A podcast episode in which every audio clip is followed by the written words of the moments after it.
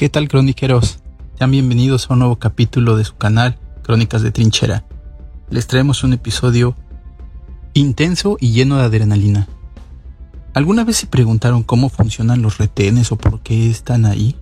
Seguramente todos nos hemos encontrado con algún retén en algún momento cuando transitamos por la ciudad o por la carretera. Bueno, aquí nos dan una anécdota de uno de esos retenes establecidos para nuestra seguridad. Comencemos. Llevábamos apenas unos 20 minutos de haber instalado el retén. Instalamos también unos dispositivos que son una especie de reductores de velocidad sobre la carretera para avisarle o poner en alerta a los choferes y a los conductores de que deben reducir su velocidad, ya que a veces no es suficiente con el abanderado que tenemos para avisarle al tráfico que delante deben detenerse. También teníamos dispositivos especiales para ponchar llantas en caso de necesitarlos. Los vehículos civiles comenzaron a pasar y cooperar sin ningún contratiempo. La revisión de papeles, de vehículos y de personas se hacía sin ningún problema. Poco a poco se comenzó a hacer una fila de autos.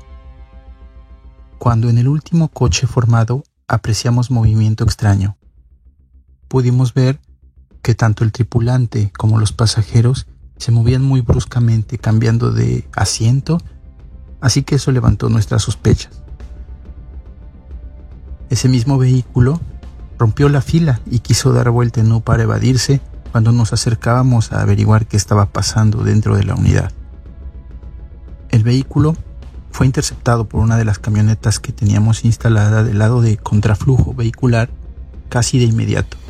Le cerró el paso al vehículo haciéndolo detenerse tras un fuerte golpe. Los tripulantes y pasajeros de la camioneta bajaron con armas cortas tratando de correr y evadirse, pero también iban disparando en nuestra contra. Una de las balas le impactó en el rostro de uno de nuestros compañeros. De hecho, en el conductor de la unidad que les había cerrado el paso. El carro de los delincuentes chocó contra la puerta del piloto de nuestra unidad. Me refiero a la unidad que le bloqueó el camino. Así que eso impidió que el chofer pudiera bajar rápido, dejándolo expuesto por unos momentos al fuego de los delincuentes que bajaron muy rápido de su unidad disparando hacia nuestra gente. Yo era uno de los dos elementos que se acercaba a pie al vehículo y no podíamos hacer fuego indiscriminado ante la presencia de otros vehículos con personas inocentes que inmediatamente comenzaron a entrar en pánico, algunos abrieron las puertas de sus coches para tirarse en el piso. La gran mayoría, afortunadamente, permanecieron en sus vehículos, así que no nos tuvimos que preocupar tanto por ellos. Todo eso pasó en unos segundos. Tomamos posición de combate y repelimos la agresión. Obviamente no podíamos disparar en ráfagas, sino tiro a tiro.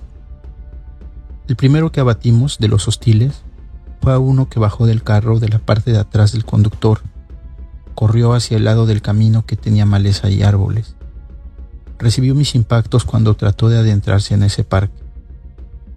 Recuerdo que quedó tirado como un metro del camino. El delincuente que venía manejando y corrió hacia la misma zona fue alcanzado por los impactos del elemento que venía de copiloto de la unidad en la que murió nuestro compañero a muy corta distancia. El tercer delincuente que venía de copiloto y corrió hacia enfrente tratando de hacer zigzag entre otros carros, fue alcanzado por otros compañeros que lo persiguieron obviamente a pie. A ese tipo lo aprendimos. El cuarto delincuente que bajó de atrás del copiloto intentó correr entre las calles de la colonia que estaban al lado. A él lo persiguieron por la calle otros compañeros, Ignoró todas las advertencias. Como les comenté en el principio, ellos venían armados. Los cuatro traían pistolas tipo escuadra y disparaban con total impunidad hacia nosotros. Intentó ingresar en un domicilio particular este hombre que escapaba, brincando una barda de unos dos metros. Aún se encontraba armado. Y el tipo quería evadirse entre los domicilios brincando entre bardas y azoteas. Los elementos que lo persiguieron también gozaban de buena condición y pudieron alcanzarlo entre azoteas, El hombre trató de esconderse, de acuerdo a la versión que nos dieron nuestros compañeros, detrás de un tinaco, también abriendo fuego hacia ellos.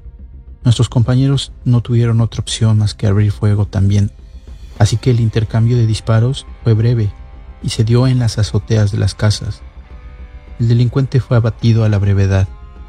No tuvimos otra opción más que neutralizarlo, fue lo que nos dijeron nuestros compañeros. Y es muy cierto, el delincuente había invadido propiedad civil y teníamos el riesgo de que quisiera ingresar a un domicilio y tomar rehenes, así como el fuego cruzado pudo haber provocado daños colaterales, incluidas personas inocentes. Al revisar el vehículo en el que se estaban desplazando los delincuentes antes de ser interceptados en el retén, abrimos la cajuela y descubrimos que lamentablemente había un cuerpo dentro de la cajuela sin vida. El cuerpo era evidentemente de una menor de edad y era una persona que tenían secuestrada desde hacía ya más de dos meses eso fue lo que nos dijo el único de los delincuentes que sobrevivió. De hecho, el que venía sentado atrás del copiloto y que se rindió de inmediato. Era una jovencita que había sido secuestrada y aunque sus familiares habían pagado el rescate, la joven fue privada de la vida. Ese día, los delincuentes se pretendían deshacer del cuerpo que por cierto ya iba encobijado tuvimos que dar aviso al Ministerio Público para que se pudiera hacer el levantamiento de cadáveres y a los servicios periciales. Después supimos que gracias a la confesión que hizo más tarde el detenido, se estableció que se trataba de una banda de secuestradores que tenía asolada esa región. Y obviamente tenía más miembros. Por lo último que supe fue que la investigación continuaba abierta. Sin embargo, después uno de nuestros compañeros que continuaba desplegado en esa región y que nos lo pudimos encontrar, nos comentó lo siguiente. Esa que capturaron esa vez no era una banda cualquiera, era una célula de delincuentes de un cártel que opera en esa región. Uno de sus negocios, por así decirlo, era el secuestro, y esa vez solo pudieron capturar esa célula. Sin embargo, durante la investigación y rastreo de toda la información que se llevó después del proceso a ese detenido, pudimos identificar nombres, lugares y direcciones de cómo y dónde operaba. Toda esa información fue pasada a grupos de inteligencia que rastrearon poco a poco este grupo y a sus familias, así como también a sus contactos. Durante el desarrollo de estas investigaciones, pudimos determinar, según lo que nos contaba nuestro compañero, que este grupo no solo pertenecía a una célula del crimen organizado, sino que aparte había personas involucradas como familiares de los criminales participando también en actos ilícitos como secuestro y cobro de piso, así como también halcones que se dedicaban, como todos saben, a monitorear las actividades de las autoridades para poder informarles debidamente a sus cómplices. Es decir, ya era un negocio prácticamente familiar. Pero también mucha gente en los pueblos o en las pequeñas ciudades sabe a lo que se dedican sus vecinos y sabe perfectamente que son delincuentes. Sin embargo, creemos que es tan difícil que realicen denuncias incluso anónimas porque la gente teme a las represalias o a las consecuencias por ello. Es decir, estos grupos criminales tienen en algunas ocasiones, no me gusta generalizar, pero comprados el favor de las autoridades locales, ya sean municipales o estatales, por lo que las personas cada vez son más desconfiadas hacia el proceder de la autoridad, ya que de verse señalados de ser las personas que acusaron o delataron las actividades del crimen organizado, las consecuencias serán nefastas para ellos y sus familias. Sin embargo, los organismos federales como CEMAR, SEDENA o incluso la Guardia Nacional cuentan con mecanismos de denuncias anónimas, por lo que si alguien conoce las actividades ilegales que hacen algunos vecinos, conocidos o familiares, pueden realizar su denuncia ya sea por internet o a los medios que han sido muchas veces publicitados en los medios de comunicación para poder llevarlo a cabo sin temer a las represalias.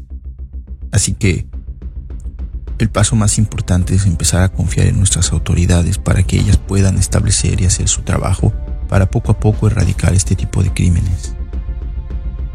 Sabemos que no es fácil decidirse y no le estamos pidiendo a la población que se conviertan en héroes, simplemente que nos ayuden a realizar nuestros mejores esfuerzos, ya que como seguramente se han dado cuenta, las Fuerzas Armadas están comprometidas en ofrendar incluso sus vidas para poder cumplir con su deber y garantizar la seguridad de los ciudadanos.